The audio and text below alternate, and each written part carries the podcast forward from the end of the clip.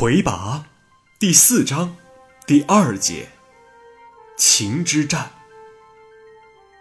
魁拔一千零一十一年，迷林已经长成了一个魁梧的少年。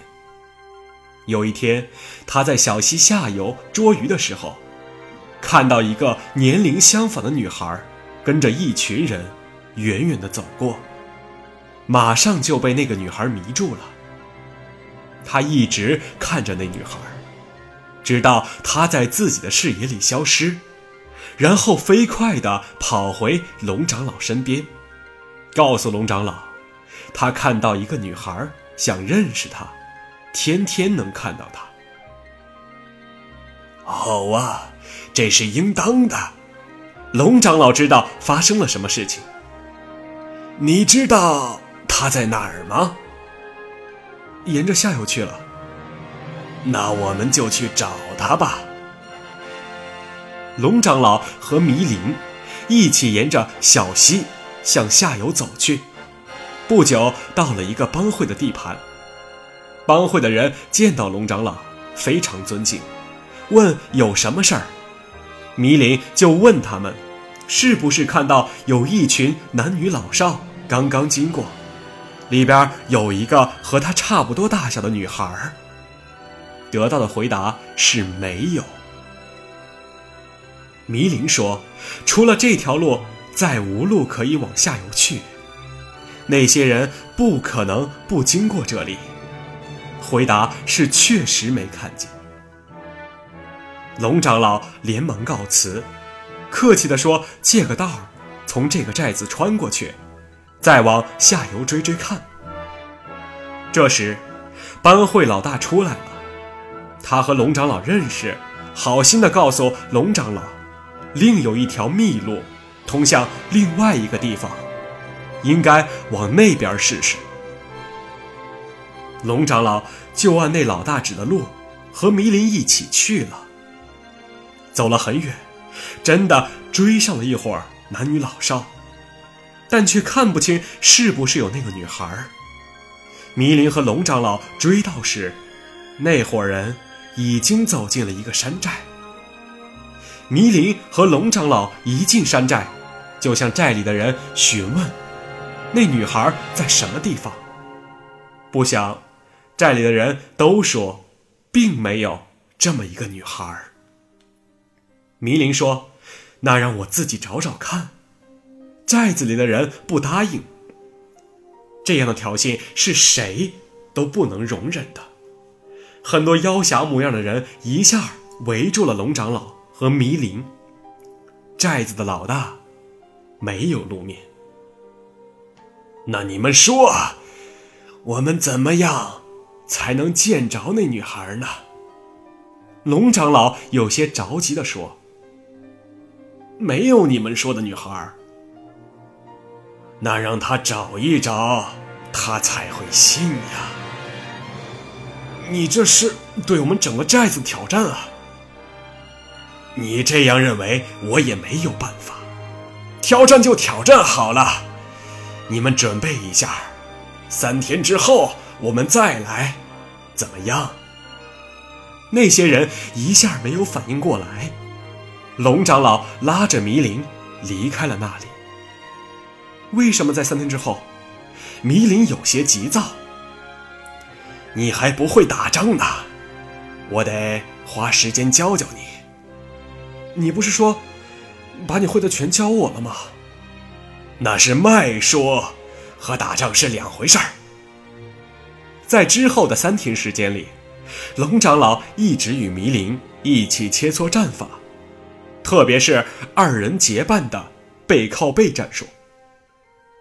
我的背后就交给你了，你的背后也只能交给我。不要往后看，但要时刻感知我和你的位置变化。我们都要不断的叫喊，让同伴听到自己的声音，知道同伴是急是缓，是远是近，兴奋还是焦虑。如果，我我是说，如果我杀了他们的人，那个女孩会不会恨我？会的，最好别杀人。真正的妖侠都希望战胜对手之后，都让对手活着，好佩服他。不要学我，我是因为没眼睛才下杀手的。迷林准备的很认真。三天之后，他们重新到达那个山寨。山寨老大带着一帮妖侠已经等在那里。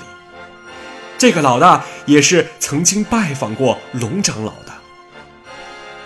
长老，我一向敬重你，请你最后想一想，为了一个女孩，值得吗？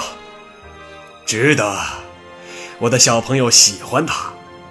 这位老大，你说世上那么多战争，有哪一个比为了喜欢的女孩而战，这理由更正当的呢？接下来，迷林开始了他的第一次战斗经历。一直打到黄昏，对手屈服了。老大集合全寨女孩，让迷林检阅，确实没有那个女孩。这就怪了。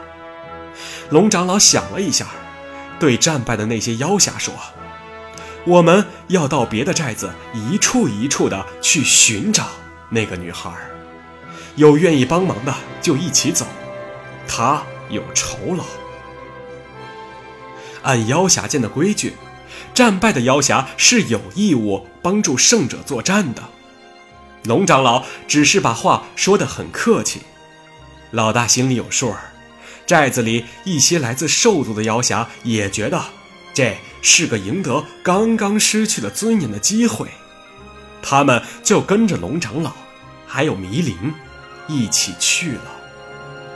从此。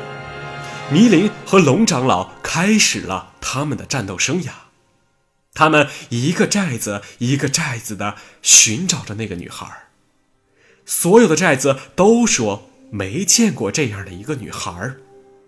之后就只有两种选择：要么集合山寨的全部女孩让迷林检阅，这意味着投降；要么战斗，结果就是战败。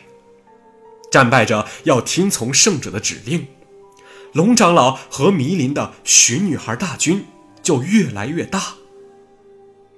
有的寨主认为龙长老是以帮迷林找女孩为借口，目的在于称霸灵山，于是集合起一些山寨与龙长老对抗，但最后的结果都是不得不沮丧地集合起全山寨的女孩。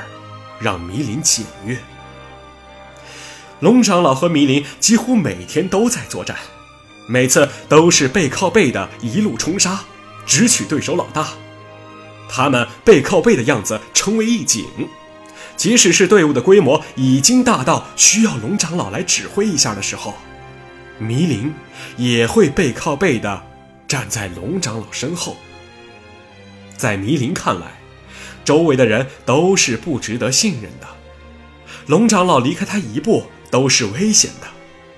最安全的办法就是他一直和龙长老背靠背的出现在众人面前，不论是战斗，还是开会。在这个过程中，迷林见识了一个完全不同的龙长老，机智稳重的王者。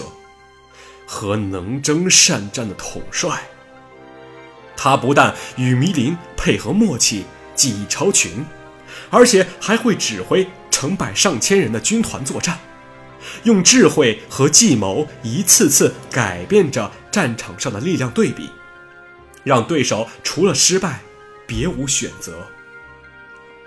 每攻克一处，龙长老就会当众说一番这样的话。